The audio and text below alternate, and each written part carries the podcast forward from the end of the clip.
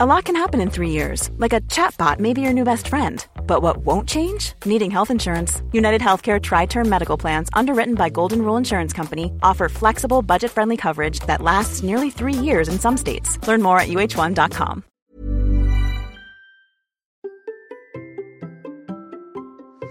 Vous êtes exaspéré par certaines discussions Bonjour, bonjour, bonjour, bonjour, c'est Bertrand, votre coach web. Bienvenue dans ce nouvel épisode de La Vie Créative, épisode 606. J'espère que vous allez bien, que vous avez la forme, la patate, l'énergie, que tout va bien pour vous et que vous avez des idées, que vous avez envie de les développer et vous savez que je suis là pour vous aider à développer vos idées, à les partager, à créer votre marque personnelle, à la développer et aller jusqu'à la monétisation ou peut-être une nouvelle vie créative basée justement sur votre contenu. Je voudrais commencer cet épisode par vous raconter un petit, euh, une petite histoire. Euh, la semaine dernière, j'ai organisé un live pour l'anniversaire du Hamster Zoning Club, donc c'était sur la chaîne YouTube du Hamster Zoning Club, et euh, notre invité, à moi et Armano, était euh, le docteur Denis Boucher. Alors c'est un personnage qui est cash, moqueur, direct sur le poids, sur le mode de vie sédentaire. Bon, il a pas, euh, il a pas la langue dans sa poche, hein, puis même un petit peu des fois, comment dire, outrancier, on pourrait dire par moment. Donc il y a ceux qui l'aiment, ceux qui l'aiment pas. Bien entendu, il y a eu des réactions hein, après ce live. Donc il y a ceux qui ont adoré, il y a ceux qui ont détesté, il y a ceux qui ont écouté. Au bout de quelques minutes, ils sont partis, qui pouvaient pas supporter ce qu'ils pouvaient dire, qui détester la teneur des, des, propos.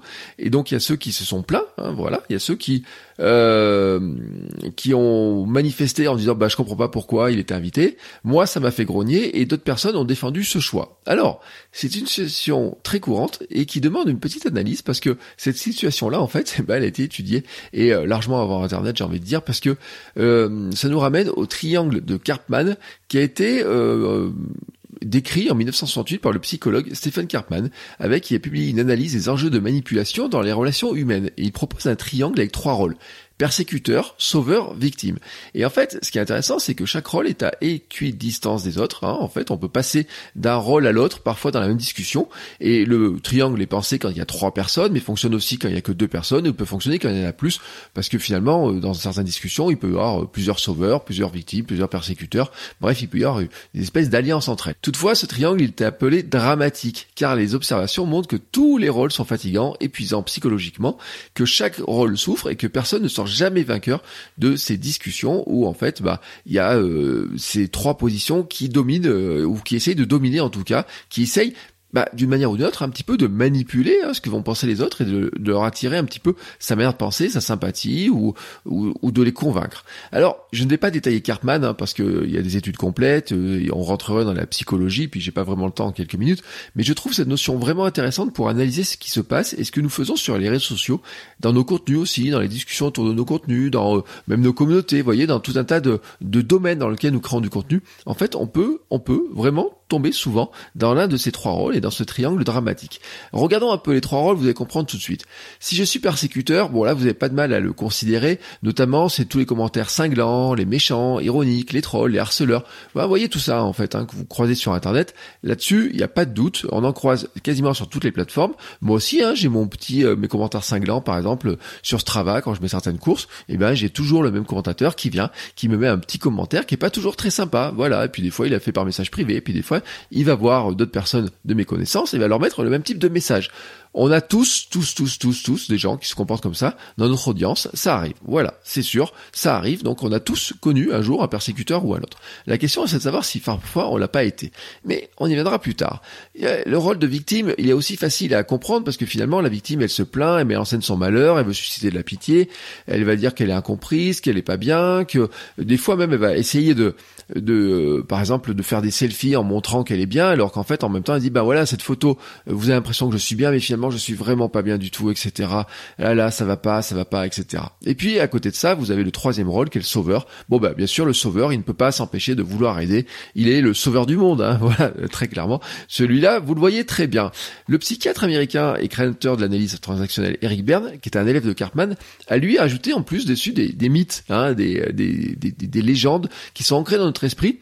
Et en fait, on y croit inconsciemment. Et c'est ce qui va nous faire agir en conséquence. Alors, comment ça marche? Eh bien, par exemple, il y a ceux qui pensent que j'ai le pouvoir de rendre les autres heureux. Et là, dans ce cas-là, ben, on est un sauveur. Et ben voilà. Et quand on est un sauveur, on a besoin de victimes pour euh, faire vivre finalement cette, ce mythe interne. Euh, un autre euh, mythe qu'on peut se raconter, c'est les autres ont le pouvoir de me rendre heureux. Et ben là, on est plutôt dans une croyance de victime.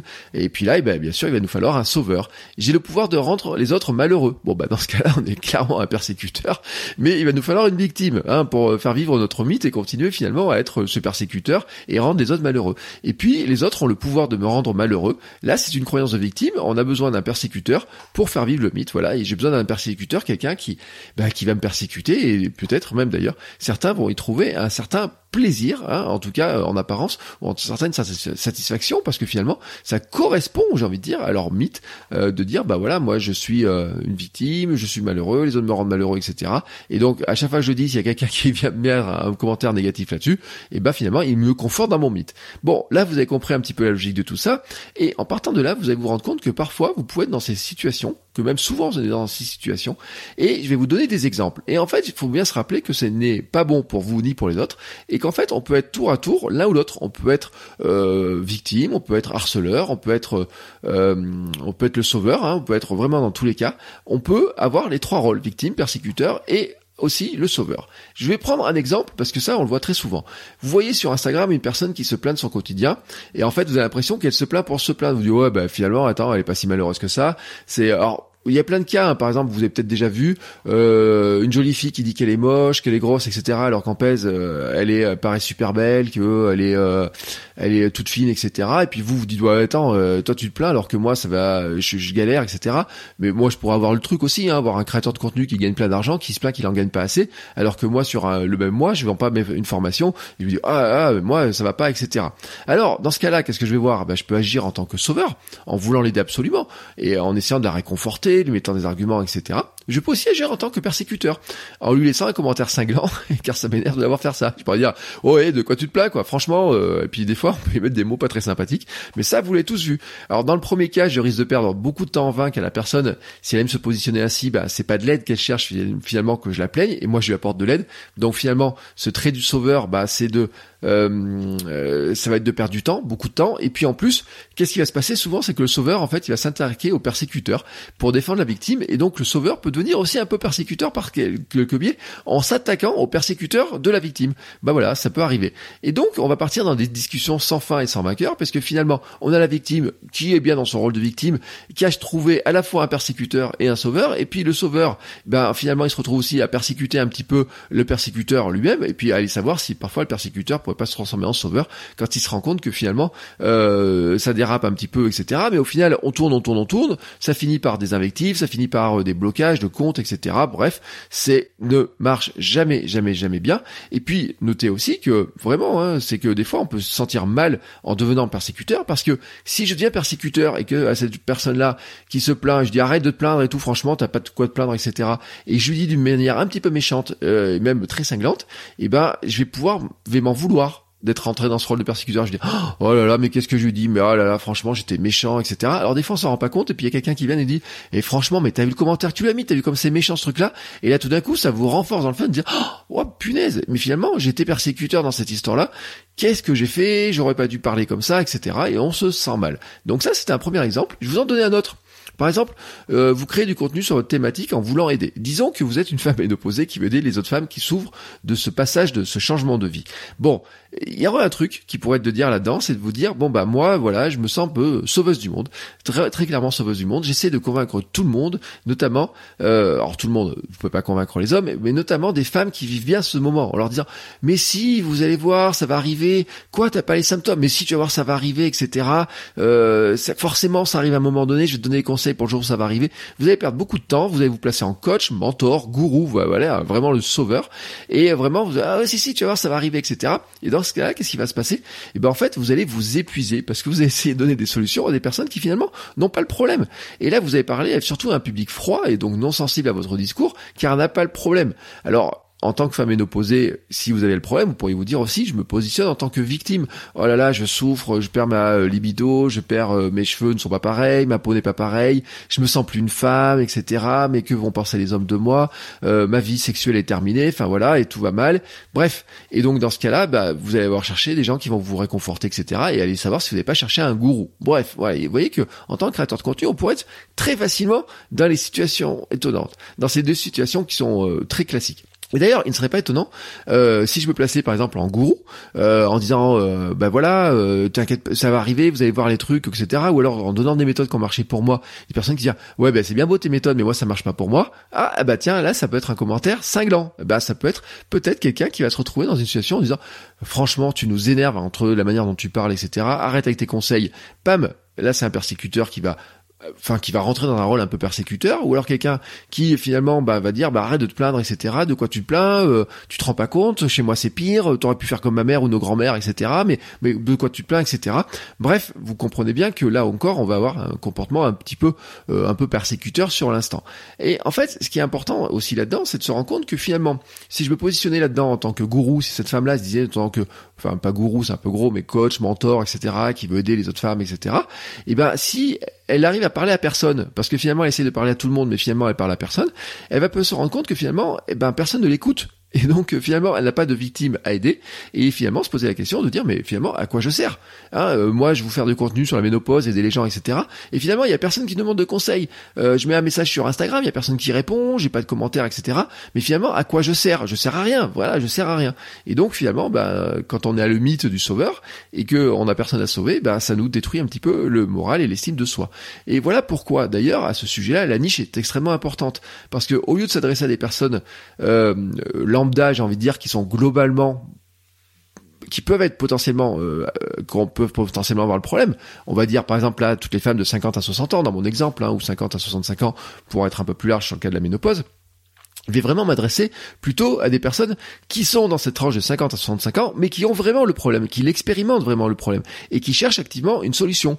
Et là-dedans, il y a une grande différence entre une personne qui dit, bon, j'ai potentiellement ce problème, ou j'éviterais, j'aimerais pas trop avoir ce problème, ou alors j'ai, j'ai l'impression que j'ai un peu ce problème-là, et j'aimerais trouver une solution, mais qui finalement se contente de dire ça, et une personne qui fait la démarche de chercher la solution activement sur Google et sur YouTube, et qui dans ce cas-là est déjà beaucoup plus chaude dans sa relation avec votre contenu, avec ce que vous pouvez proposer, tout simplement parce qu'elle cherche une vraie solution. Et donc là, quand vous lui apportez une solution, et eh ben finalement ça devient plus facile parce qu'elle est plus à l'écoute de vous. Voilà, c'est tout simple.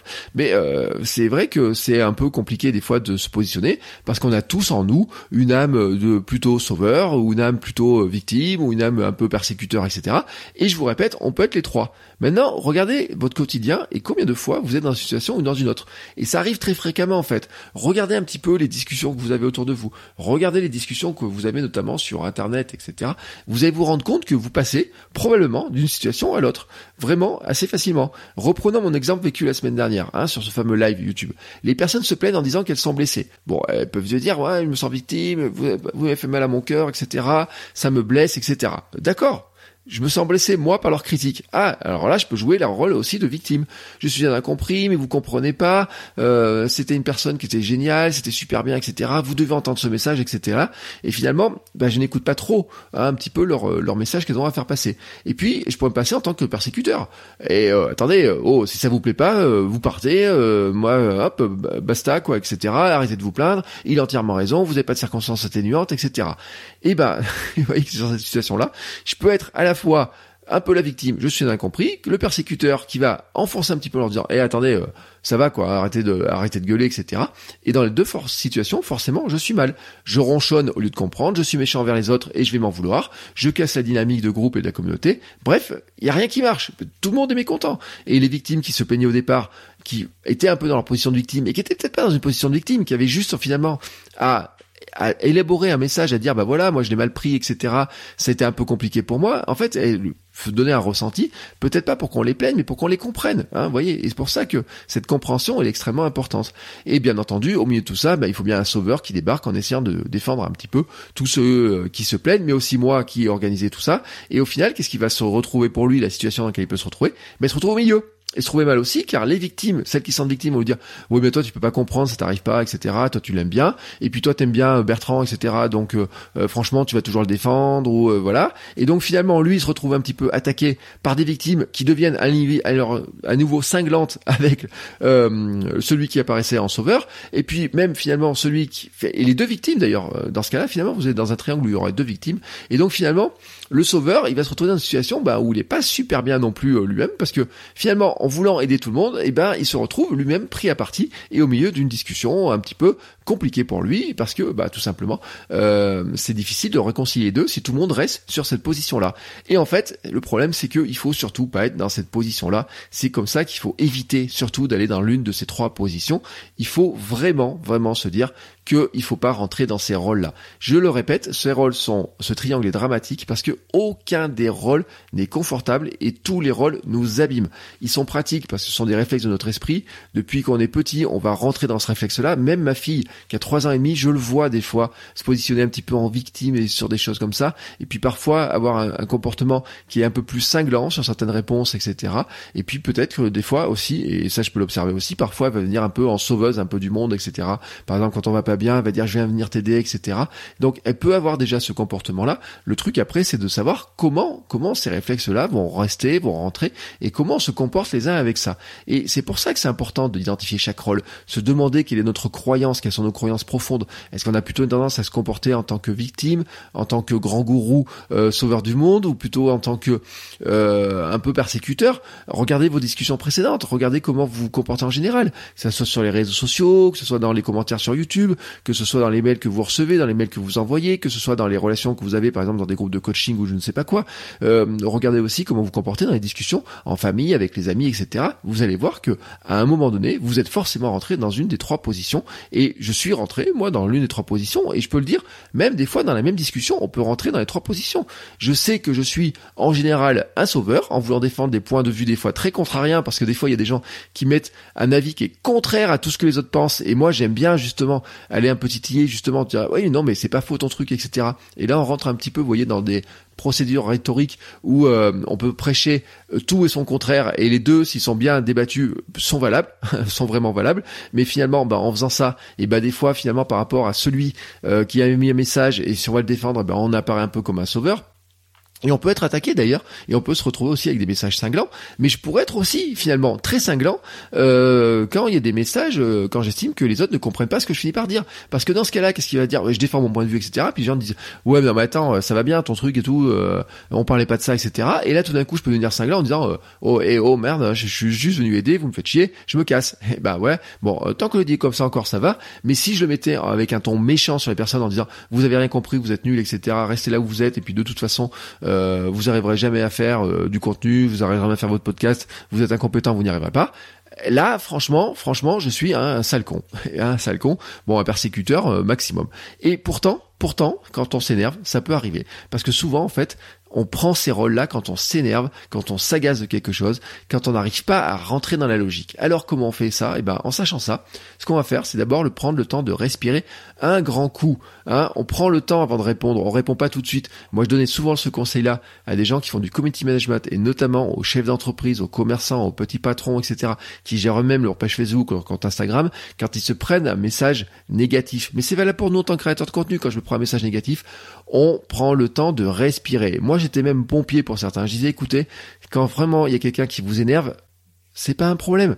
Vous m'envoyez le truc et moi je répondrai parce qu'un jour j'ai eu le cas hein, de quelqu'un comme ça qui un commerçant qui s'est senti attaqué qui a fait une réponse je peux vous garantir elle était magnifique, elle était alambiquée un petit peu avec beaucoup d'ironie, etc. Mais la personne en face, elle l'a très bien comprise, elle a vraiment très bien comprise, et même elle s'est sentie vraiment attaquée. Donc finalement, la personne départ, elle mettait un commentaire qui était peut-être pas d'ailleurs si injustifié que ça, mais mon commerçant que je conseillais à ce moment-là et qui avait voulu faire la réponse tout seul dans son coin, lui s'est senti attaqué, il s'est senti un peu victime, et en fait sa réponse a été très cinglante et très méchante. Et je peux vous garantir que derrière, pour rattraper euh, ce qui a été cassé, euh, ça n'a pas été facile. Il a dû d'ailleurs offrir un peu quelques trucs gratos, etc.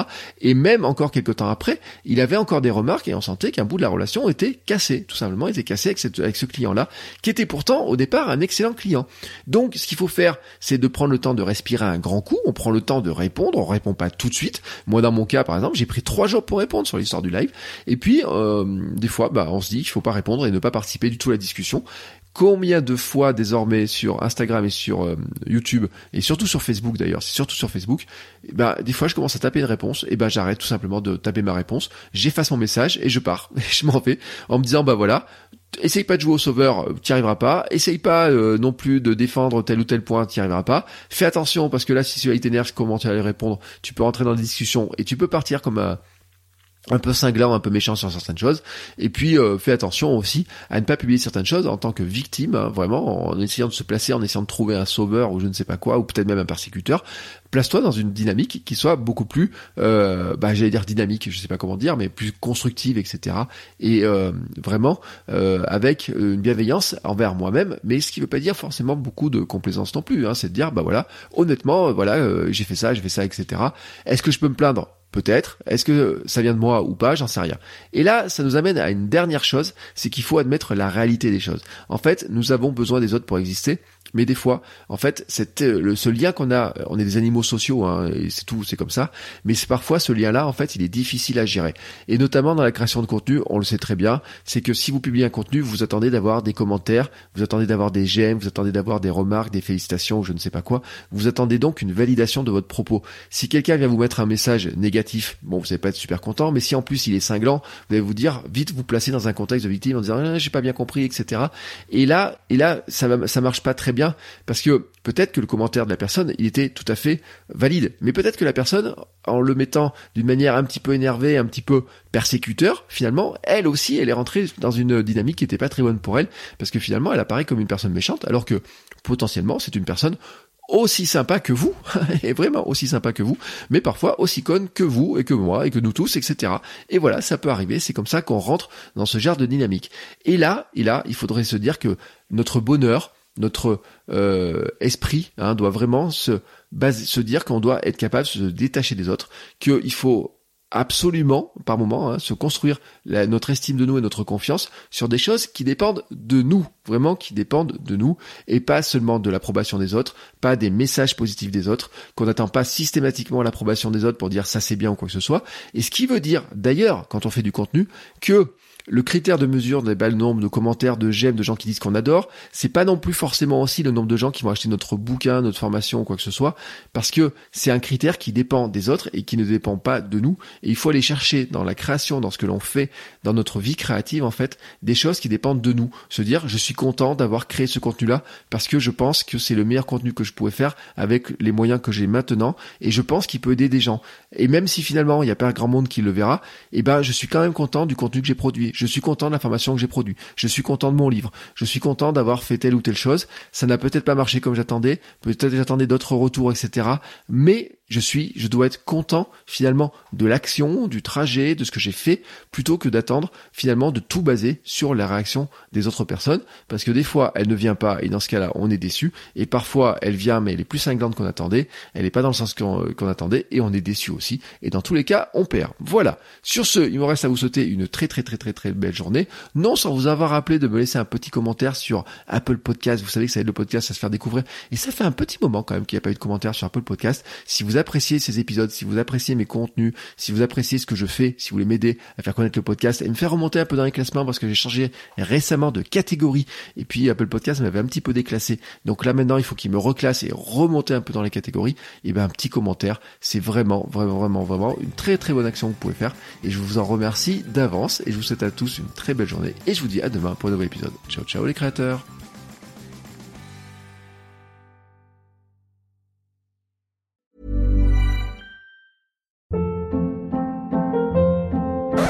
Hold up. What was that? Boring. No flavor. That was as bad as those leftovers you ate all week. Kiki Palmer here, and it's time to say hello to something fresh and guilt-free. Hello Fresh. Jazz up dinner with pecan-crusted chicken or garlic butter shrimp scampi. Now that's music to my mouth. Hello Fresh. Let's get this dinner party started. Discover all the delicious possibilities at hellofresh.com.